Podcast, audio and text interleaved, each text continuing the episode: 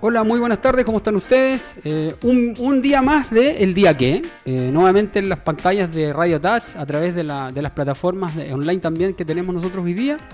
Hoy día vamos a seguir hablando de lo que es el tema de inclusión, como ya este es el séptimo capítulo de lo que es el, el- el tema específico de inclusión y diversidad en nuestro país. Y tenemos tres invitadas, bueno, Pris ya la conocen, parece que la Pris ya va a ser parte de la casa, va a ser como la, una panelista estable de nuestro programa, la Pris. Tenemos a Rocío, que ellas se van a presentar luego, y tenemos a, a Claudia también, que nos, es una invitada especial que tenemos hoy día, que la trajeron las, las mamás que están aquí con nosotros. Bien, vamos a partir por la Claudia, por la autoría primero, Pris. Siempre la autoría. Claudita, bueno, queríamos saber quién es Claudia y que se presente, qué es lo que hace y en representación de quién viene hoy día a, a nuestro programa. Yo, hola, buenas tardes. Soy Claudia Opaso Osandón. Eh, soy la nueva directora de Desarrollo Comunitario de la Municipalidad de Macul. Eh, soy periodista de profesión. Eh, tengo 44 años.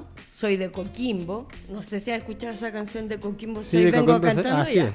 De allá soy. y llevo acá en Santiago 19 años. Muy bien, muy bien. Eso. Y por acá, a Rocío. Yo, Cuéntanos, sí. Rocío. ¿Quién es Rocío? Bueno, yo soy Rocío, me, soy miembro de Acundis Macul, la asociación aquí de mi presidenta. soy tesorera también de Acundis, mamá de Maite, cuidadora yo de ella también. Eh, Maite tiene, eh, también se encuentra en una situación de discapacidad. Ella tiene una hemiparesia izquierda. Y también tengo otro gordito, chiquitito, de 10 meses, eh, que ellos son mi, mi inspiración. Sí. Bien. Pris. Y aquí está Pris. Le presentamos a Pris. Hola, yo soy Priscila Rojas Navarro, mamá de Mateo eh, Aliaga, que tiene 5 años y tiene síndrome de West. Y como decía mi compañera Rocío, soy presidenta de Acundis Macul, que es una asociación de padres y cuidadores de niños y niñas en situación de discapacidad de la comuna. Bien. Volvamos al tema. La otra vez quedó pendiente, bueno, había quedado pendiente la invitación a través de la PRIS de, que viniera el alcalde de Macul. Hoy día nos envió a Claudia, que es la representante de IDECO, que antes yo recién decía pensar que yo habría sido de IDECO, el jefe de IDECO en esa municipalidad algún día. Eh, pero es un, es un programa, es un, es un departamento de la municipalidad que debiese ser uno de los más importantes hoy día, lo que está pasando en Chile, ¿no? La, dirección de, la dirección de desarrollo comunitario es una de las cosas más importantes desde el punto de vista social. Eh, más allá de las asistencias sociales que tiene una municipalidad, siento que ese departamento de verdad que debiera ser el más importante cuando se trata de una municipalidad. La municipalidad está en beneficio de los pobladores, de la gente que vive en la comuna, ¿cierto? Los vecinos que, que están en la comuna de. Y desde ese punto de vista, yo quisiera saber, a través de Claudia, qué es lo que está haciendo hoy día la municipalidad de Macul para la ayuda o para la- el apoyo, ¿no es cierto?, de lo que es la organización, que la, la asociación que tienen las chicas, ¿cierto?, que tiene que ver con eh, las mamás cuidadoras de niños con problemas o con discapacidad de diferentes tipos. Bueno, nosotros como municipio tenemos bien claro que no hay que entregar cosas ayuda, hay que trabajar en equipo. Y eso hemos hecho, nos hemos reunido con la Priscila, hemos hecho reuniones, eh, logramos la equinoterapia para los niños de Macul. Ahora este año van 18 niños y niñas de Macul. Eh, estamos ahora organizando el segundo encuentro que ella tiene eh, de padres, madres, cuidadoras, cuidadores de niños y niñas con discapacidad. Y eso nosotros somos como municipio patrocinadores. Ellas lo organizan, nosotros le entregamos las herramientas. La idea de la municipalidad no es dar el pescado, sino que cada una con su caña de pescar, de acuerdo a sus habilidades, pueda pescar. Y también queremos soñar, eh, ayudarlas a ellas a empujar, porque soñar es gratis. Entonces lo que uno de verdad cree que es imposible, por ejemplo el Mateo o los niños que van a la quinoterapia, veían muy lejano poder pagar los 45 mil pesos por hora. Y ahora van gratis. Entonces de verdad, si uno le puede aportar a las mujeres, a los padres, a las familias de Macul para que mejoren su calidad de vida, eso nos satisface como municipio porque el tema de, de verdad de mejorar y aportar con un granito de arena nos ayuda mucho. El tema de la inclusión, la discapacidad, la discriminación, es un tema que como sociedad todos y todas debemos hacernos responsables. Bien. Bonitas palabras, no políticamente correctas, solo bonitas palabras, y eso es muy bueno. Rocío, cuando, cuando Claudia habla de, eh, de soñar, cuando uno dice soñemos, soñar es gratis, como dice Claudia. Eh, lamentablemente en Chile hay gente que sigue soñando desde toda la vida, pero nunca cumplió el sueño, Claudia. Hoy día se ve, al menos lo que, lo que usted me cuenta y lo que tú acabas de, de mencionar, que Macul hoy día sí efectivamente hizo cumplir un sueño, por lo menos una, una primera etapa importante que es eh, la quinoterapia para los chicos que están con, con esa rehabilitación, que es súper importante además, y que médicamente está muy recomendada, muy recomendada porque ha dado muy buenos resultados a nivel mundial. Y desde ese punto de vista, yo quisiera preguntarte a ti, Rocío, ¿estás cumpliendo algún sueño de lo que tú esperabas de tu hijo con problemas eh, desde el punto de vista de la discapacidad que tiene hoy día? Eh, sí. ¿Qué parte del sueño? Porque Eh, vamos despacio, pero vamos en camino. Lento pero seguro, como ¿Ya? se dice. Eh, dando, estando aquí, hablando de este tema, eh, compartiendo mi experiencia, eh, conociendo a gente, uniéndonos con gente que se encuentra en la misma situación que uno, teniendo más, eh, más redes de apoyo, llegando a lugares, eh, bueno, antes yo llevaba a mi hija solo a terapia a Teletón conociendo a más gente en mi misma situación, me enteré de un centro de rehabilitación, el INRPAC, en Peñalolén, donde yo me demoró 15 minutos en llegar, siendo que a Teletoño me demoraba una hora y tanto. ¿Mm? Entonces, esos para mí por lo menos son sueños que de a poquito se han ido dando para nosotras, porque el traslado es, es tedioso, andar en micro, sobre todo cuando el niño te cuesta, sobre todo en mi caso, que tú a mi hija la ves y no te das cuenta lo que ella tiene. Entonces yo he tomado de repente la micro con ella y le han pedido el asiento, sin saber que ella eh, le cuesta mantener su equilibrio, le cuesta firmarse y, y la gente, oh, qué maleducada. Tiende a jugar mucho. Ese es nuestro país. Ese es nuestro país, acaso, claramente. es nuestro, ¿ah? no es porque mucha gente y, y los políticos sobre todo, este país y, y- y hablan de aquí para allá, ¿se dan cuenta? En este país, a ver, para, para, es nuestro país po, y lo hemos hecho todos nosotros. Pris, desde el punto de vista del sueño que habla Rocío, ¿cuál es el sueño de la asociación que ustedes tienen? ¿Cuál es el sueño real eh, y que se va a cumplir, digamos? Porque más allá de todo lo que han hecho, ¿cuál es el sueño real? Bueno, yo creo que el sueño real es poder entregar una poder entregar un, un aporte en calidad de vida a los padres, madres y cuidadores de los niños en situación de discapacidad. Poder tener nuestro espacio, nuestra, como te contaba la otra vez, nuestra casa Cundis, donde podamos tener una sala, una mm, sala de estimulación para nuestros niños. Eh, y eso yo creo que, que más que nada que cosas tangibles, creo que las cosas intangibles como la red de apoyo, eh, la contención que les podemos entregar a los papás, ese es el sueño, yo creo que el más grande que, tiene, que tenemos como Acundis. ¿Cuánto, ¿Cuánto creen ustedes que, y ahí una pregunta abierta, es como, ¿cuánto creen ustedes que se logrará respecto a lo que tú bien dices de esa red de apoyo en la gente? ¿O solamente será un red de apoyo? Porque a veces la gente uno da el ticket nomás, como a lo que hablábamos el otro día con la PRIS de la Teletón. Cuando uno viene a la Teletón, que ahora en noviembre viene la Teletón, parece, ¿no? Uno va y aporta mil pesos, o aporta un millón, de, o mil millones de pesos. Y uno piensa que con eso ayudó a hartos niños. Es solidario. uno. Pero en realidad no hicimos nada. No, no sé si me explico. Es como las cosas concretas, cuando yo hablo de un sueño, generalmente los sueños son las cosas que uno tiene pero que debería cumplirse. Uno debiese soñar en la vida con una visión de futuro, si lo miramos así, el sueño concreto que yo pueda mostrar después. Yo no sé si en las redes sociales es un sueño concreto. Por lo mismo que estoy diciendo ahora, porque yo, claro, yo te voy a aportar, yo te voy a dar un ticket, súper bien, pero no estoy haciendo nada con eso, aparte de dar un ticket. Entonces la pregunta es, ¿cuál de verdad será el, el concreto, el sueño concreto de nosotros como país, como sociedad, como, como parte de esta sociedad que está súper complicada en realidad? Que estamos complicados en realidad. Yo creo que el sueño concreto de una sociedad es lograr una sociedad más justa y solidaria. Y solidaria en todo sentido, no solo para las campañas, como dices tú, para la Teletón. Lo que la asociación de acá, las chicas, busca es lograr redes siempre. Que haya redes que cada vez que la Priscila, no sé, me llame o me escriba un WhatsApp o me pida algo, yo tenga la voluntad de recibirla, de acoger, de ver en qué le puedo colaborar, qué herramientas le puedo entregar. Yo te quiero contar que yo cumplí un sueño, por eso hablo siempre de los sueños. Yo tengo esclerosis múltiple hace 15 años. Y cuando yo me enfermé, el remedio costaba un millón de pesos mensuales.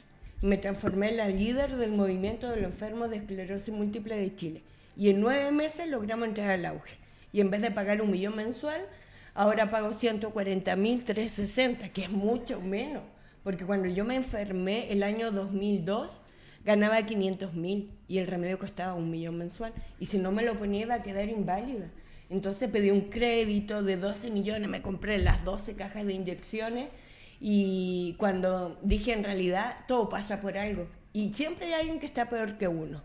Yo soy periodista y puedo ser quizás la voz de los que están enfermos y no tienen voz. Entonces empecé a golpear puertas, le escribí a los 120 diputados, a todos los senadores, le entregué carta a la presidenta Bachelet, así hasta el cansancio, donde la veía le entregaba cartas.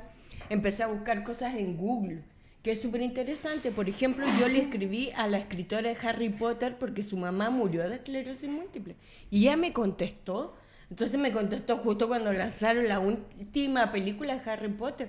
Y de verdad era un sueño tener una carta de J.K. Rowling. Sí, claro. A una chilena, la Claudio Paso. ¿Quién es esa niña? ¿De Coquimbo soy? Y vengo cantando. Entonces, de verdad, yo creo que los sueños sí se cumplen. O sea, sí, los sueños, por eso, por eso pregunto, ¿cuál es el sueño real de esta asociación para llegar a lo concreto como lo que te pasó a ti, Claudia? O sea, yo obviamente te felicito por el hecho de marcar esa, esa esa diferencia hoy día en Chile, que lo hablábamos la otra vez con la PRIS. Eh, una de las cosas que yo siempre digo en mis charlas es a la gente, seamos capaces de marcar diferencia en nuestro país. Y yo lo digo también con mucha experiencia en otras cosas y también con vivencias personales. Y digo yo, en Chile es muy fácil ser exitoso, pero tienes que saber marcar la diferencia. Y voy a la pregunta que recién decía Claudia, pues dice, le mandé carta a los 120 diputados y a los senadores. ¿Quiénes son ellos? Porque la pregunta que yo, ¿quiénes son ellos en Chile?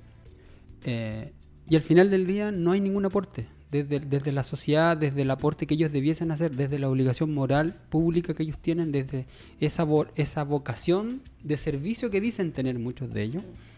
Y no hay aporte. Y siempre todo para atrás, todo para atrás, todo para atrás. Yo tuve la excepción de que sí me contestaron. Presentaron, no, no todos, pero presentaron proyectos de acuerdo en la Cámara de Diputados y Senadores. Y gracias a eso logré ingresar al auge. Y eso es muy bueno. Entonces, la experiencia tuya hoy día nos sirve a nosotros para decir, ¿cómo atacamos hoy día el proceso para que nosotros como asociación, como asociación, eh, seamos la primera asociación en Chile? La primera no por ser mejor que otros. No sino que por ser los que marcaron esa diferencia y llegaron a un proceso de proyecto, a, lograr cosas concretas, porque de pronto mucha gente sueña y espera que le ayuden, lo que bien decía Claudia, no es solo que te ayuden, sino que uno debe trabajar para que eso se logre. Y mucha gente hoy día en Chile pide cosas, pide cosas, claro, porque está armando una asociación, pero tráigame. No, pues, pero tú tienes que salir a la cancha y jugarte un partido. Y tenés que cansarte y mojar la camiseta y ojalá lesionarte para que te duele el partido. Lo que pasa en Chile es lo contrario. Hoy día la gente espera que lo ayuden, espera que le entreguen. Y por otro lado, lo vuelvo a repetir, cuando uno ofrece el servicio desde lo que uno puede aportar, con lo que uno sabe hacer, también te cierran la puerta. Entonces tiene que ser un famoso, tiene que ser alguien que sale en la tele, tiene que ser alguien que sea locutor famoso, una, una mujer espectacular de la tele para que sí sirva el apoyo. Porque esas personas solamente hacen la imagen. Y todos sabemos, y tú como periodista tenés súper claro que la televisión es solo imagen. Detrás de la televisión es una mentira enorme y todos lo sabemos. Los que hemos estado en programas de televisión, eh, de, canales abiertos, conocemos perfectamente el medio. No es, no es, de alguna manera criticar algo fácil, no, pero es la realidad. Y esa realidad no la conocemos, la gente no la vive, no, no la ve. La gente vive esas caras bonitas y todo, pero después que terminan ese programa son personas totalmente diferentes. Inconsecuencia. Entonces, de pronto es, desde el punto de vista tuyo, Rocío, es la, otra vez nos conversaba la, la Pris también cuando ella tuvo que ser eh, en el metro, digamos, con la silla de ruedas, nadie le dio la entrada al, carro al metro, al, Mateo, porque no, porque estaban ellos primero en la fila del metro para hacer. Y lo mismo que pasa a ti. Y yo conozco otras, otras em, fundaciones, asociaciones, no sé cómo llamarle, que de pronto a los chicos les ponen una polera que dice, yo soy tal persona, yo tengo este, esta discapacidad, y es súper entretenido. Pues si eres tú, ¿por qué ocultarlo? ¿Cierto? Lo, hablábamos la otra vez con la PRIS también. Cuando, ah, bueno, antiguamente, yo soy más, viejo que ustedes, pero antiguamente yo le decía a la PRIS, la gente que era, ponte tú, los chicos que tenían problemas de síndrome de Down, o los que eran discapacitados y tenían, estaban en silla de ruedas, antiguamente se le llamaba a esos niños enfermitos. Y esos niños enfermitos, que se le llamaba antiguamente, los papás no los sacaban a la calle. Una, bueno, muchas razones, por vergüenza quizás, porque nos iban a mirar mal, porque los iban a tratar mal, porque no sé, y no salían a la calle. Y eso uno los conoció, yo se lo contaba a la prisa. Yo tenía una vecina que era de síndrome de Down y ella salió a la calle a los 12 años. A los 12 años recién la mamá la sacó a dar una vuelta a la calle. Y era por un tema, claro, más allá de lo. Uno no conoce el proceso interno, pero. Oye, si es síndrome. Hoy día, claro, dice, oye, pero si tiene síndrome de Down, es un niño como cualquier otro. No tiene ninguna diferencia. Es más, es mejor que el otro, porque uno lo puede, lo puede comparar. Eh, y desde ese punto de vista, lo que yo digo es. eh, en el caso tuyo, Rocío, ¿cómo, ¿cómo estás haciendo tú todos los días para que tu hijo, hijo, sí, Hija. tu hija, se note en la sociedad? Que se note, que sepan que aquí está. ¿Cómo se llama tu hija? Maite. La Maite, ella es la Maite, po, y ella es la Maite tiene este, esta discapacidad y ella es feliz. po. Sí. Sí, yo, miren, el otro día nosotros fuimos a una terapia y había un arbolito de los buenos deseos para todos los niños que, eh, que se encontraban en situación de discapacidad. Yo escribí mi deseo y la Maite escribió el de ella.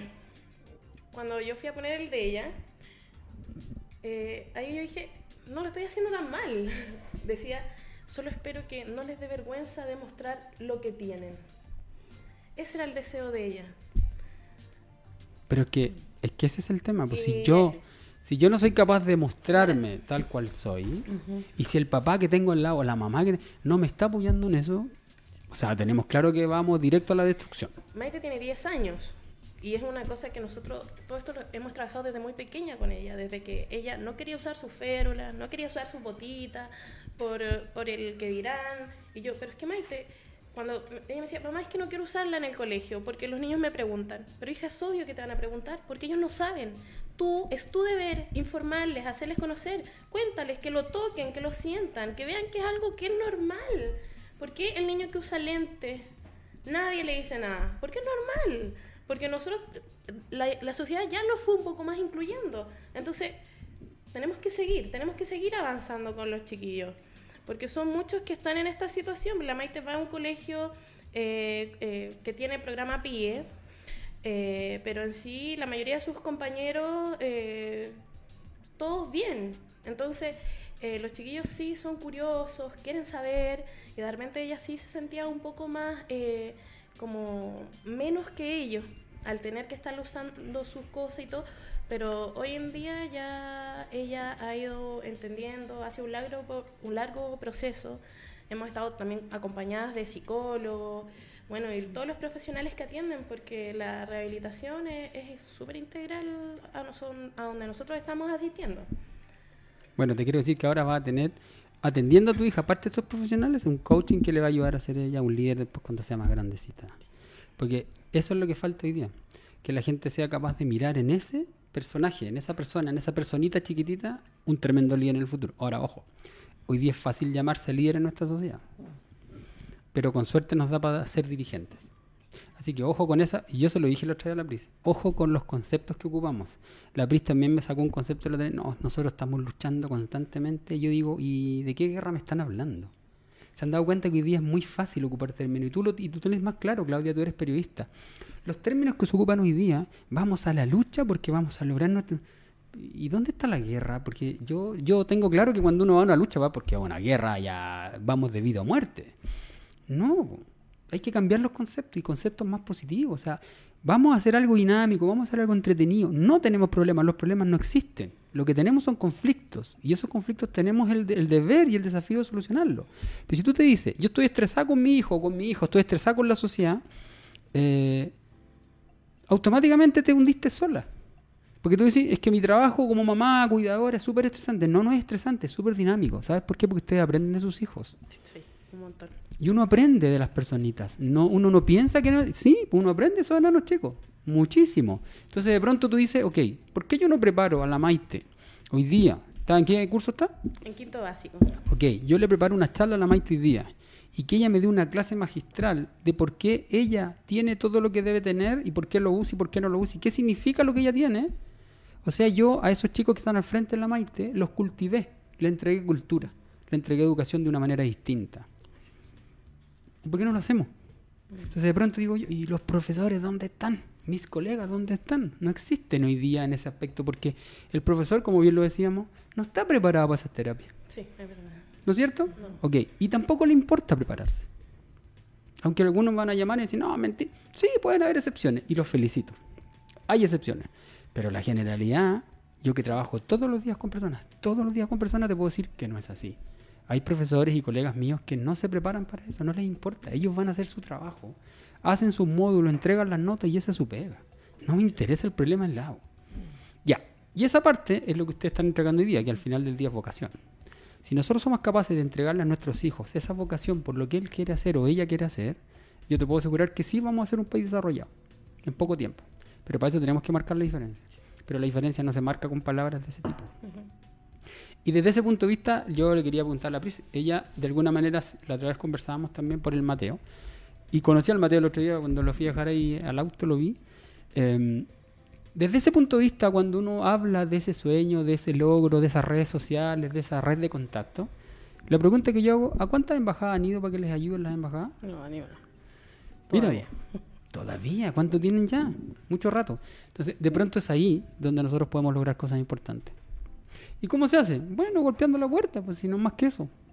¿Te das cuenta, no? O de repente ir a, un... con el mismo alcalde, cuando el alcalde tiene alguna cosa interesante, de repente lo invitan a, cosas como más de mm, diplomáticas, si lo podemos llamar así. Vamos, pues vamos con el alcalde y hablamos con el, con el, con el, ¿cómo se llama? Con el embajador que llegó ahí. El alcalde me hace la pasada y vamos y hablamos, pa, y le pasamos la carta. Te puedo asegurar que esas, esa, ese tipo de ayuda van a llegar mucho más rápido que la ayuda que nosotros estamos buscando hoy día a través de las redes sociales. Eso te lo puedo firmar. Está comprobado. Y está comprobado por mí. Por lo tanto, es ese es el concepto. No sé si Claudia está de acuerdo conmigo. Sí, estoy de acuerdo. Hay muchas embajadas y si golpeas la puerta y no la abren, golpea la ventana. Y si tiene una chimenea y Nos no muy grande, no importa. Igual te metí. La idea es golpear y uno tiene dos alternativas ante situaciones así complejas. O te sientes y te pones a llorar y sientes lástima por algo que nunca pediste vivir, o respiras profundo y sigues caminando y disfrutando las cosas simples de la vida. Yo de verdad estoy muy feliz y agradecida del alcalde Montoya de esta oportunidad, porque estar en la Dideco de verdad me llena. Porque yo, según yo, el sistema inmunológico y la doctora Opaso Sandón, no tengo nada. Pero según mi doctora, de verdad, tengo varias lesiones en el cerebro y en, en la médula espinal. Pero de verdad, ayudar a personas, dar la mano, un abrazo, algo tan simple como escuchar y decir buenos días, de verdad me hace sentir muy bien. Entonces yo creo que de verdad el tema de la vocación del servicio me llena completamente en la municipalidad. Estoy muy contenta y orgullosa y feliz de avanzar y estar con las chicas, porque ellas me recuerdan mucho cuando yo empecé con la agrupación de esclerosis múltiple. Así que espero que le escriban a los 140 diputados que ahora son, porque no son 120, a todos los senadores y le manden correos porque están en la página web, así que pueden encontrarlas de todo. Vamos a golpear al Senado allá a Valparaíso por último, un día a comer marisco y ahí aprovechamos a pasar a, a Y pasamos el puertas. chanchito de greda para que nos aporten. yo, yo hice eso y llevé chanchito de greda. Y se logra. Hay Sí, cosas que... sí. hay- por eso hay que ser inteligente para marcar esa Y nosotros, por ejemplo, eh, te cuento un poquito que hay, mm, hay asociaciones que están luchando por una como ley de, de que se modifique la ley de discapacidad. Entonces, nosotros no nos queremos meter así como de lleno a ese terreno porque ya hay asociaciones y desde nuestro punto, que es Acundis, apoyamos estas asociaciones. Entonces, todo lo que se hace a través de ellos es como que, como te contaba la otra vez, que nos, eh, al final nos juntamos todos, como que somos todas, todas una. Independientemente nosotros seamos Acundis, haya otra asociación que es Apost o Yo Cuido. Entonces al final del día nos unimos todas y al final vamos todas a- por, la por el mismo camino. ¿Mm? ¿Qué posibilidad existe real de juntarnos con todas esas asociaciones, por lo menos con las personas que dirigen los más importantes, no sé, si las cabecillas o los cabecillas de Sí, creo esas que- diferentes fundaciones? Y yo te dije el otro día, yo te aporto, yo te aporto todo lo que yo tengo, no tengo ningún De problema. hecho ya tenemos ahí un- Yo quiero estar ese 19, 18, ¿cuándo? Diez- No, Noviembre. 16, De de 10 a noviembre. 1. Yo Sí. quiero estar ahí y quiero partir ese proceso porque quiero pegarle. Mira, mira, soy súper duro, pero quiero pegarle hartos palos en la cabeza a los papás. Quiero que entiendan que ellos son un ser humano más, igual que sus hijos. Que no tenemos ninguna diferencia entre los seres humanos. No existe diferencia. Somos todos iguales. Todos iguales, así es. Entonces yo quiero estar ahí porque quiero de alguna manera motivarlos con eso. Si bien es cierto, sin pegarle un palo fuerte, sí, pero es que esa es la forma. Yo eh, Es una forma pedagógica de decirlo, pero si yo no le pego un palo en la cabeza a alguien, no va a entender. No va a entender y aunque diga, no, es que los derechos humanos y los derechos civiles y todas las cosas raras, sí, pero mientras uno se caiga no vas a saber cómo era el porrazo. Sí, es verdad. ¿Sí o no? Ya, pues. Y hoy día lo que estamos nosotros viviendo es, ni siquiera no hemos caído. Ni siquiera no hemos caído. Entonces, desde ese punto de vista, lo que yo, yo digo y quiero hacer es ayudar a la sociedad y ayudar a nosotros mismos porque es parte nuestra, es parte de la vida diaria. Y eso la gente no lo ve. Y, y lo vuelvo a decir, lo vuelvo a repetir. Lo que está pasando hoy día con el famoso calentamiento global y toda la noticia que le han dado a ese proceso. ¿De verdad tú crees? Y sorry, a lo mejor voy a, decir- voy a pecar de ignorante. Y ojalá sí. Y si soy ignorante, bueno, reconozco que no ninguno de nosotros eh, sabe de todo. Por lo tanto, somos ignorantes en algo. ¿Tú piensas que una botella plástica te va a hacer derretir el hielo? Porque sean muchas botellas plásticas y millones de botellas plásticas. ¿O sienten que hay algo detrás? Entonces, desde ese punto de vista, cuando uno observa la vida diaria, tú dices, a ver, párate, si este- esta cosa no es tan grande. No es tan grande. Y de pronto, hoy día leí un par de artículos que tienen que ver con eso. Entonces, no sé si ustedes, bueno, ustedes se deben acordar, desde chiquititos a nosotros nos decían que el mundo se iba a acabar el año 2000, ¿se acuerdan? Ujú. Estamos en el 2019 y el mundo sigue igual. Eh, y desde ese punto de vista uno le iban metiendo en la cabeza el año 2000, oye, no quiero estar en el 2000, yo me quiero morir antes. Yo me acuerdo perfecto de unos abuelos que vivían cerca de mi casa y decían, no, yo me quiero morir antes, no quiero estar porque se va, va a venir Dios, va a venir y va a quedar la escoba y nos vamos a quemar. y Lo que dice el apocalipsis, ¿no? Y lo que está pasando hoy día en esta sociedad es justamente eso. Nos llenamos de información de tal manera que no somos capaces de filtrar ni la mitad de la información que tenemos. Y ahí cometemos el error. Y es la pregunta que yo hago hoy día. ¿Ustedes saben por qué nosotros tenemos dos oídos y una boca? Es una pregunta O sea, técnica, por técnica. Por la, por la lógica, Por la lógica, ¿por qué tenemos dos oídos y una boca? para escuchar y, y hablar. Para escuchar el Por doble, para escuchar el doble y hablar la mitad. Mm, Hoy día nosotros escuchamos la mitad y hablamos el doble. Estamos al, estamos al revés. Estamos al revés. Entonces, cuando estamos al revés, a uno le empiezan a meter cosas en la cabeza. pa, pa, pa, pa, pa. Y si uno no es capaz de abrir la mente y mirar que existe no un metro cuadrado, sino que existen hartos metros cuadrados más, ahí yo me voy a poder hacer mi propia impresión de la vida. Y mi, proci- mi, propia- impresión de la sociedad. Nadie dice que, hay, que no hay que atacar el, el- tema climático y todo. No. No, pero primero vamos cerrando otras cosas. ¿O ustedes creen que con ce- cerrándose el tema climático se van a mejorar sus hijos de la discapacidad que tienen? ¿Se dan cuenta, no? Entonces de pronto tú decís, o tú crees que después que se acabe el tema climático se van a dejar de tener hambre los niños que están en África? ¿Y eso viene de cuánto tiempo? Ya, pues cerremos eso primero y después vamos avanzando en otros temas. No sé si me entienden para dónde va el concepto.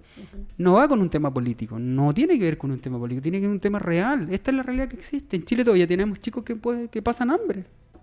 ¿Y por qué no cerramos eso? ¿Todavía existe gente pobre de verdad? Sí, existe gente pobre. ¿Y por qué no cerramos eso? ¿Todavía existen chicos con discapacidad? Y bueno, ¿y por qué no cerramos ese tema? A eso me refiero, Claudio, cuando nosotros hablábamos con la PRIS el, el programa pasado de cómo cerramos círculos en Chile. En Chile no estamos cerrando nada. Dejamos todo abierto y sigue quedando abierto. ¿Y qué es lo que yo quiero hacer con esta asociación? Es ayudar de bien atrás, de bien de, de la espalda de ustedes, que ni me vean, a que ustedes marquen la diferencia en Chile, pero de una manera diferente. No como todos lo han hecho. Porque uno tiende a hacer lo mismo que hizo el otro. Y eso se transforma en un paradigma. Y al final del día empezamos con la guerra de poderes. Por eso yo quiero conocer al núcleo de todos los que tú dices, cuando nos juntamos todos, hacemos algo entretenido. Yo quiero que estar ahí, mirar nomás las caritas y decir, ah, mira, este no sirve, este tampoco, este tampoco, esto sí. Porque de esa manera tú dices, ellos son aportes positivos. Claro. Porque lo que recuerden, nos pasa, de, de hecho, de repente si nos reunimos entre nosotros también nos pasa. claro, porque no tenemos la misma mirada y no somos capaces de ponernos en el lugar del otro. Porque nosotros miramos desde acá nomás. Yo defiendo mi espacio, mi metro cuadrado. Y yo tengo razón con mi metro cuadrado. Probablemente, pero es tu verdad. ¿Cuándo vamos a hacer, cuándo vamos a lograr un cambio? Cuando yo te decía la otra vez, cuando tenga la verdad de la Claudia, la verdad de la Rocío, la verdad tuya y la verdad mía, y entre los cuatro hagamos nuestra verdad. Ahí sí. Ahí sí. Pero por ahora es la tuya, la tuya, la tuya y la mía. Pero cuando tengamos nuestra, ahí va a ser distinto. ¿Me explico? Sí. Ese es el concepto. Bien, y desde ese punto de vista, la municipalidad, hoy día, aparte de todo lo que nos dijo Claudia, ¿qué más está aportando? ¿Qué más va a hacer por nosotros? Por nosotros ya estoy siendo parte de la asociación. Lo que contaba, lo último que tengo claro que vamos a hacer es que vamos a patrocinar el encuentro del 16 de noviembre, de 10 a 1 en el Salón eh, Artigas, al lado de la municipalidad, en la, en la calle Los Plátanos. Y eh, bueno, estamos puestos full con el tema de la quinoterapia, el traslado. Ahora tenemos de novedad cinco alzadores para los niños y niñas, que vaya más cómodo. Y por el momento estamos con eso. Nos encantaría darles más cosas, pero todavía no tenemos los recursos, pero sí estamos dispuestos a trabajar en conjunto, postular proyectos, entregarles cartas, poner los profesionales del municipio a trabajar en conjunto con las chicas para que ellas puedan aprender a pescar y saquen sus pescaditos solas. ¿Y qué dice la PRIS? Yo, mira, hay muchas cosas, por ejemplo, no sé, em, el tema que estaban viendo un posible, una posible subvención con canoterapia, también. Tenemos, hoy día hay un furgón que traslada a niños en situación de discapacidad en la comuna, Que los lleva a los colegios municipales. Siento que también es importante, porque muchos de nosotros no tenemos como la facilidad, o sea, o no tienen la facilidad de llevar a su hijo a los colegios en la mañana y, y ir a buscarlo en la tarde. Entonces, por ese lado ya también. Y que hoy día esté Claudia eh, encabezando Dideco, yo lo encuentro maravilloso porque ella es de las personas que le gusta eh, poner fechas a todas las cosas que hace. O sea, yo hoy día te digo que el día tanto tiene que estar esto y ella se mueve así, rapidito. No me, no me da pastillitas para el... No te da aspirinas. Claro, no me da aspirina. Ella Oye. se mueve rapidito. Era sin, era sin eh, propaganda la cuestión. No, pero, no, no, pero yo creo que ella es- va a ser un gran aporte para nuestra, nuestra Pero mira, también. reflexionan esto y reflexionan las dos. Y, y transmitan esa reflexión a sus colegas de la, de la asociación. ¿Por qué Claudia cierra los círculos? Porque estuvo en el lugar. Porque vivió la experiencia, porque Vivió ya no la la va a vivir de nuevo, porque ya tiene claro cómo se cierran círculos. Entonces ella es concreta. Vamos, cerramos y avanzamos. Pero no abramos y abramos y abramos porque después yo me voy y como me voy ya no es mi problema. Yo les ayudé todo lo que pude. Sí. Y después cuando se va, chuta, no sé, no puedo hacer mucho más. Y eso que, que de pronto, un poco no, no estoy de acuerdo con lo que dijo la Claudia antes, no tenemos mucho, mucho, muchas lucas hoy día. en este-". Siempre hay, siempre se puede. Siempre podemos sacar de algún contacto directo por ahí en alguna pero parte. ella, yo, Pero yo- yo voy a lo mismo. Insisto, ella está haciendo perfectamente algo que no hacemos hoy día. Ella está cerrando círculos. Sí. Y eso está bueno para ustedes. No, y de hecho ella como eh, cuando trabajó en vinculación con el medio de la corporación, eh, hacían cosas que, que uno no veía, por ejemplo, llevaron a los chiquillos al estadio, los llevaban a los museos, cosas que no se ven de repente de los municipios, agarrar a todos los niños chiquititos de los colegios quizás y llevarlos y todo eh, partió por, por, lo- por su experiencia. Entonces, hoy día siento que ella es un excelente elemento ahí para... Muy bien, Prisi, gracias. Estaba, hay un contrato firmado ahí. traigo el chocolate Así, después. claro. Hay un contrato firmado que decía, No. apóyame, apóyame. No, No. pero es verdad. Ya, yo encuentro que ella lleva poco, pero ya hoy día, eh, si ella me dijo el 23 van a estar los alzadores y el 24 en la mañana ya estaban los alzadores. Eso es muy bueno. Sí. Bueno, esa es la gente que hoy día no, no- no- nos aporta positivamente y esa es la gente que de pronto de detrás de las cámaras, como digo yo, hacemos cosas, pero no tenemos por qué salir en la cámara. Sí. Es como una, es como una cosa para uno entretenida así desde acá, es como rico, Sí. ya. Fui, lo entregué, entregué todo lo que podía y eso es súper válido. Si a alguien le sirvió, si a una persona le sirvió, yo siento que uno está pagado con eso. Sí, así es. ¿sí? Pero hay gente que hoy día está esperando siempre que le den las gracias por algo que hace. Y en general, en la sociedad chilena, yo hablo. eh, Y yo vuelvo a lo mismo. Yo felicito a la Claudia por eso. Pero insisto, necesitamos más gente como ella. Necesitamos más gente que seamos capaces de entregar cosas sin pedir nada de vuelta. Es como, qué rico nomás y chao. Y qué bueno que quiera. Yo duermo tranquilo con eso cuando hago cosas. Lamentablemente uno, y yo lo decía con la prisa, lamentablemente uno trabaja porque tiene que vivir y pagar sus cuentas y pagar sus cosas. Si yo, yo tuviera mucho dinero, les aseguro que estas cuestiones las haría gratis todos los días. Y que sería entretenido porque es la pasión que uno tiene, pero Sí. lamentablemente uno tiene que trabajar y, y es parte de tu vida, ¿no? Pero es como lo que hablábamos lo- la otra vez también, que, que mucha gente espera que tú le, le entregues, le entregues, le entregues. Y ellos también, siento que la gente igual tiene que poner de su parte. Porque claro, nosotros podemos hacer muchas cosas como asociación, pero la gente espera solamente cuando hay actividades, fiestas. No, po. si no trabajamos todos, Hagamos fiesta todos los días. Al final del día, es que ¿sabéis lo que pasa? Que si uno busca la forma, pedagógicamente hablando, si uno busca la forma de darle el gusto al mundo, lo más probable es que se logre. Pero no, no sacas nada bueno. Mm. O sea, se va a lograr eso, Sí. pero no van a lograr la meta final. Por ejemplo, hoy día nosotros el- teníamos en la asociación el problema de que las mamás con quién dejaban a los niños para las reuniones. Pero hoy día eh, vamos a hacer las reuniones paralelamente con las actividades que nos entregó el voluntariado que te contaba la otra vez de Nestlé. Entonces ya las mamitas no van a tener la- no van a tener el problema de con quién dejo a mi hijo porque su hijo va a estar en la sala de al lado en una actividad maravillosa con, con Qué bueno. títeres, con cuentos, con lo que sea y ellas van a poder estar tranquilas en nuestro Ah, bueno. Así lo tuvimos que hacer para que puedan salir con los niños. Pero, pero es válido. Sí, oh, Es- es- sí, es una- al final es un aporte. Más que una Claro. crítica es un aporte, porque Sí. la gente tiende, tiende a excusarse por problemas que al final del día son causados por ellos mismos. Si es cuestión de uno nomás, tener un poquito más la cabeza abierta y decir, ya lo voy a hacer igual. Y por último, voy con mi hijo, pues si al final, ¿qué más da? Si una reunión nomás. A no ser que en, sea comatera. en Chile hay 1.800.000 mujeres que no trabajan en fuera de su casa o no tienen el tiempo para las reuniones y actividades varias porque cuidan a los hijos, a los nietos, a veces a Sí, los pues. suegros, suegras y a la gente que discapacitada. Pero también ahí uno se pregunta, ¿dónde están los hombres? ¿Por qué solo las mujeres cuidamos? Porque querámoslo o no querámoslo, somos un país machista y vamos a seguir siendo machistas hasta que no se mueran. A ver, espérate, ¿cuántas generaciones para atrás debieran pasar? Por lo menos 10. Y recién ahí vamos a empezar a mirar a la mujer como una igualdad y como parte de un proceso normal y como una, más que una obligación, una responsabilidad compartida. Lo que pasa es que según la ONU Mujeres, de aquí a 81 años más, vamos a ser iguales hombres y mujeres. Claro, por y en digo. 81 años más, ninguno de nosotros va a estar vivo. Por eso ni el Mateo, son ni la 10 Maite. 10 Entonces, generaciones, po. Es mucho. Son y 90 tenemos años. que de verdad dar el paso más rápido, todas y todos juntos. Porque el tema de que en la casa, no sé, el esposo de la de la Pris va a botar la basura y la Pris le diga gracias amor por el favor. No, pues Pris no está haciendo un favor. Es no tu- no, pero un ejemplo. Es su rol. No, la Pris lo golpea si no lo hace. corresponsable. Nosotros somos un equipo. Eso es importante. ser Tenemos labores compartidas, sí. ¿Y Y no un igual? grupo. Sí, yo dije a mi... mi gordito está con su papá. Muy bien. Hoy día. Claro, y él, yo le comenté que nosotros veníamos para acá y él me dijo, ah, ok, mi amor, entonces yo me quedo con el niño. Obvio. Y la, y la, y la, y la Rocío le dijo, y pobre que no me digas eso.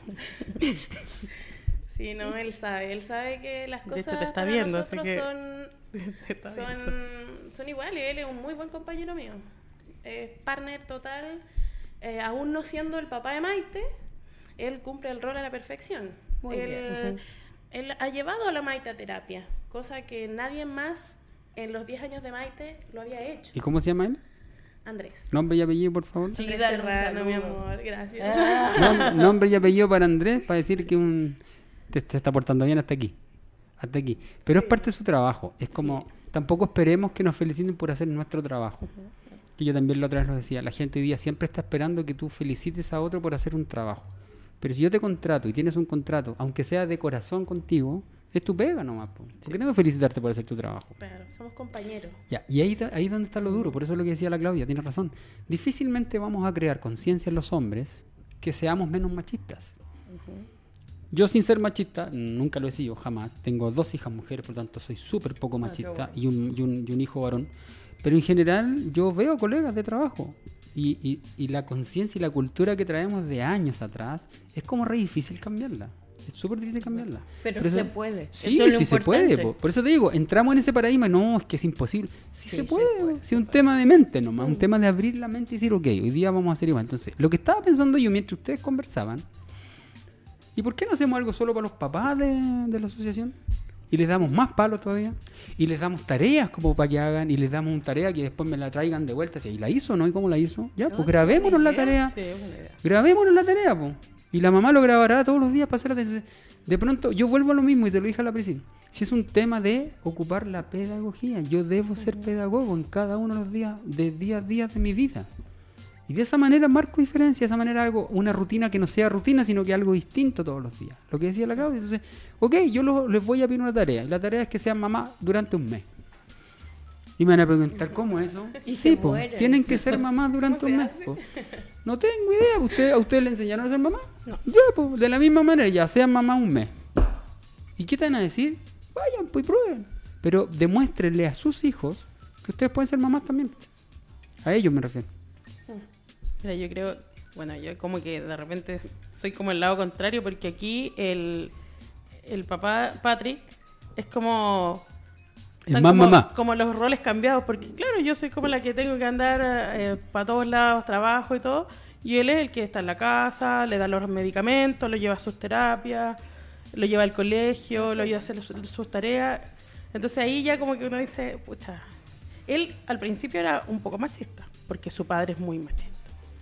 Pero aquí como jodió conmigo porque yo como soy bien... Pero ahí, ahí tenemos un ejemplo. Por ejemplo, Sí. si él nos puede contar a nosotros cuál es su experiencia de vida desde el otro lado, Ujú. me explico, ¿no? Sí. Como, claro, yo le voy a enseñar a otros papás a hacer como yo soy mamá. Po. Me, sonó entretenido, ¿eh? Sí, po. yo le voy a enseñar a otros papás a hacer como se hace para ser mamá. Ujú. Y ahí tiene una experiencia compartida. Sí. Y esa es la forma de que la sociedad se relacione, compartiendo cosas. Mm. Pero hoy día no nos compartimos nada. Hoy día nos encerramos en nuestra casa y esto es mío, mío, mío, mío. Y si yo le veo al otro que tiene un televisor más grande, me lo voy a comprar para ser mejor que el otro y no me interesa. Mm. Y voy a tener un televisor más grande. No, pues. Yo, yo, bueno, yo soy harto más viejo que usted, pero yo me acuerdo perfecto cuando yo tenía 6, 7 años y mi mamá nos dejaba encargados la vecina del lado porque ella tenía que hacer un trámite. A nosotros tres que éramos más chicos. Y nos dejaba la, donde la vecina del lado. Almorzábamos donde la vecina, tomábamos 11 donde la vecina y después nos pasaba a buscar mi mamá. Gracias, vecina. Eso era todo. Hoy día anda por golpearle la puerta a un vecino a ver si le puedes dejar cuidando a tu hijo. No, imposible. Y que le da almuerzo y once. Ojo. Sí. Menos. ¿Y, y, cuán- y cuántas gracias o cuánto, cómo devolviste eso? De la misma manera. Hoy día no, pues ojalá me paguéis para cuidarte un cabro chico. Es como. Y ese es el tema. Yo voy a, la- a eso de la solidaridad que hablábamos delante. La solidaridad, de verdad, si nosotros los miramos fríamente, no es lo que nosotros hemos mostrado. Nosotros decimos, ¿somos un país solidario? Sí. ¿Somos un país solidario? Sí, cuando nos conviene. Sí, así es. Pero solidario, así solidario, mm, no. No es real. Entonces, de pronto lo que digo, Claudia, es miremos nuestra sociedad como realmente es y seamos honestos con nosotros mismos y seamos consecuentes con lo que decimos y con lo que hacemos. Y siempre de manera constructiva, eso es súper bueno y que ese es el positivo. tema. Porque si lo hace de manera destructiva, nos vamos a pique. Es que ese es el tema. Mira, yo, yo se lo contaba a la Pris. Cuando yo, yo soy la persona que preparó a los 33 mineros para hacer charlas por el mundo. ¿Ya? Ah. Yo soy el coach que los preparó a ellos. Y cuando ellos contaban su experiencia en otros países y acá en Chile también, todos los admiraban porque decían, ¿y cómo saliste de ese hoyo? Cuando yo los conocí a ellos, eran simples mineros. Hoy día yo puedo decir que ya no son simples mineros. Primero, son personas cultas porque viajaron por varios países y conocieron culturas y esos más cultos que nosotros solo por el hecho de haber viajado a otros países. Conocieron lugares específicos de esos países, no fueron a, a pasarlo bien solamente. Claro. Y por otro lado, hoy día son profesionales, en algunos casos, que son profesionales de dar charlas desde su experiencia. Entonces ya, ya no son simples mineros. Y para mí es un tremendo orgullo haberles conocido a esas tremendas personas. Entonces de pronto tú decís, bueno, si ellos pueden, si la Claudia pudo, si el de allá pudo, si... Todos, podemos. Sí. Y es súper sencillo. El tema es, ¿cómo vivo esa experiencia? Bueno, para eso tenéis que ser capaz de ser empático. Ponerte en el lugar del otro y vivir la experiencia desde ahí. Ya, ¿y cómo lo vivo? Por ejemplo, mira, la, mira otra, otra tarea más. ¿Ustedes han cambiado los hijos alguna vez? Eh, No. ¿No? Ya. ¿Cómo va a vivir la Pris lo que tú vives con la, eh, Maite. con la Maite? ¿Y tú cómo vas a vivir lo que vive la Pris con el Mateo? Si no conoces su experiencia. Cámbiate, po. Cámbiate un día. Yo te voy a llevar a mi hijo y te lo voy a tener tres horas. Y tú vas a cuidar al mío por tres horas. Vive la experiencia, po, porque así yo lo puedo contar abiertamente. No sé si me explico. Bueno, Sí. esas experiencias vivenciales son las que el otro necesita. ¿Me explico, no? Sí. Y no es que sean un objeto los chicos, no, al revés. Pero es una experiencia, yo debo aprender de eso. Para yo co- poder contarlo, porque usted en el fondo, mira, más allá de la organización, de la asociación que ustedes tienen, ¿cuánto de usted ha pensado transformarse en profesional de una cuidadora de niños con problemas de discapacidad? Para que usted vaya a otro país y haga una charla de cómo se cuida a este niño, a este niño, a este niño, a este niño, porque yo me especialicé desde mi hijo y en la asociación que tenemos respecto de estos problemas que existen en la sociedad. ¿Quién lo piensa así? Nadie. ¿Qué es lo que piensan? Ser famoso, salir en la tele, ser presidente de una asociación, ya soy famosa, me conoce el alcalde, me conoce Videco, me conoce, entonces yo soy famosa. Ahí quedaste. Y ahí quedamos, po. Yo se lo conté el otro día a la prensa. Y ahí quedamos, po. Y ese es nuestro país, po. No es otra cosa. Entonces, si ustedes se preparan profesionalmente hablando Sí. desde esa problemática que no es sencilla, yo no la podría contar porque no la viví, pero sí, y de alguna manera voy adquiriendo experiencias respecto a las- de las historias que ustedes van contando. Pero desde ese punto de vista, sean capaces de profesionalizarse. De esa manera usted levanta el proceso Claro. y demuestras que es así. Sí, y es el tema, porque recién lo decían ustedes. Nadie le enseñó a ser mamá, pero son mamás. Ujú. Buenas, malas, medianas, nadie lo puede decir. Ustedes son mamás, criaron a sus hijos y los están criando. De buena, de mala o más o menos manera, no existe. Eh, solo son mamás. Ya, pues, de la misma manera ustedes pueden ser profesionales desde, desde una asociación con chicos de, con discapacidad. De hecho, se pensó, yo, bueno, yo tengo, en- con los contactos que hicimos en, en una red de atención de temprana para niños con discapacidad, se habló en un momento de que eh, las cuidadoras que, que estábamos en este proceso, que éramos yo y la presidenta, creo que de Down Up, que es la Fundación de Niños de. Síndrome de Down, Mm. que hiciéramos charlas así como a nivel nacional, contando nuestra historia. Claro, pero prepararte también es un proceso, no es como llegar y... Ya, pues, pero si no me preparo hoy día, Sí. mañana va a ser otro día y otra vez no me preparé, pues. No sé si me explico. Claro, si digo, no, es un proceso. Sí, tienes razón. Todo tiene un proceso. Ya, pues, pero si no parto hoy día, mañana va a ser tarde. En eso es importante que si uno no se sube a la micro, no sabe dónde llega. Yo he ido a dar charlas a Chillán, he escribido libros. Entonces he escrito, aprovechando que soy periodista, he ido a Copiapó, a La Serena, Peñalolén, La Pintana, y me tiro a la piscina, hago un PowerPoint, he ayudado a las chicas que tienen fibromialgia, también fui a los que tienen el tema del gigantismo, ¿Viste? y preparé charlas, estuve con el Ricarte Soto hablando de cómo hacer el movimiento para entrar con la ley. Entonces, de verdad, ahí tiene razón él porque nos está explicando que es súper importante compartir lo que uno aprendió. Y quién más que uno que vi- vive la experiencia puede transmitir que las cosas se hacen desde el corazón, Sí, claro. que es distinto, porque no estamos vendiendo la pomada, es algo que hemos ¿Qué nos vivido. pasa? Sí. Y algo real que tienes ahí, claro. está ahí. Tus hijos están ahí. Como, eso es. Ya, y a eso yo me voy a profesionalizar para ser mejor para él. Porque el día que la Maite crezca y sea capaz de aprenderle a la mamá lo que hizo la mamá por ella, ¿tú crees que ella no va a querer hacer tres veces mejor que tú eso? Sí, po. No por ser mejor que tú, sino que porque tiene que entregar de vuelta a los otros niños que van a venir con ese mismo problema después. Tengo que tener un profesor que sea como yo, po. Sí. Y esto es como la historia de un profesor de Estados Unidos que tenía el síndrome de Tuareg, ¿se llama? Sí, Tourette. sí. Sí, el que como, como, Sí. que, como que hacen cosas así. Hay un profesor en Estados Unidos que hay una película de él. Que él cuando era chico tenía ese síndrome y él cada, pa, pa, y cada rato y todo, déjate de molestar, pues y al final era como, sí, pues molesto para otros. Hasta que él no fue capaz de decir, yo tengo esto, acéptenme porque yo soy así. Bueno, ese profesor recibió un premio porque él estudió en la universidad después, con todo el problema que tenía, estudió y recibió un premio de un estado en Estados Unidos, no me acuerdo específicamente cuál es, como el mejor profesor de su, de su área, teniendo el síndrome de Tourette. Entonces tú dices, ¿y por qué no? Sí, pues sí se puede, porque en el fondo tú aceptas al otro tal cual es. Claro. Si yo tengo que verte a ti de la misma manera que otro. Y aquí les voy a hacer algo más, más todavía, mira. En una oportunidad a mí me tocó trabajar con una empresa internacional en donde hicimos un- varios cursos de trabajo en equipo. Y aquí va, va un poquito a- al concepto de la MUNI, a ver si la MUNI me compra algún programa de los que yo hago. Y en ese programa nosotros hicimos cinco niveles de trabajo en equipo. Y el quinto nivel era súper duro porque el quinto nivel era un día sábado completo, entre las 9 y las 11 y 12 de la- del día, entre las 9 y las 12 del día, nosotros teníamos que hacer esa misma charla con los mismos personajes de la empresa. Ya habíamos estado en cinco niveles con ellos, y ya se conocen de muchos años. Gente que lleva 14, 15, 20 años trabajando juntos. Esa charla de dos horas de la mañana, entre las 9 y las 11 de la mañana, la tuvimos que hacer todos desnudos. Y tú me decís, pero ¿cómo se te ocurre? ¿Sabes por qué?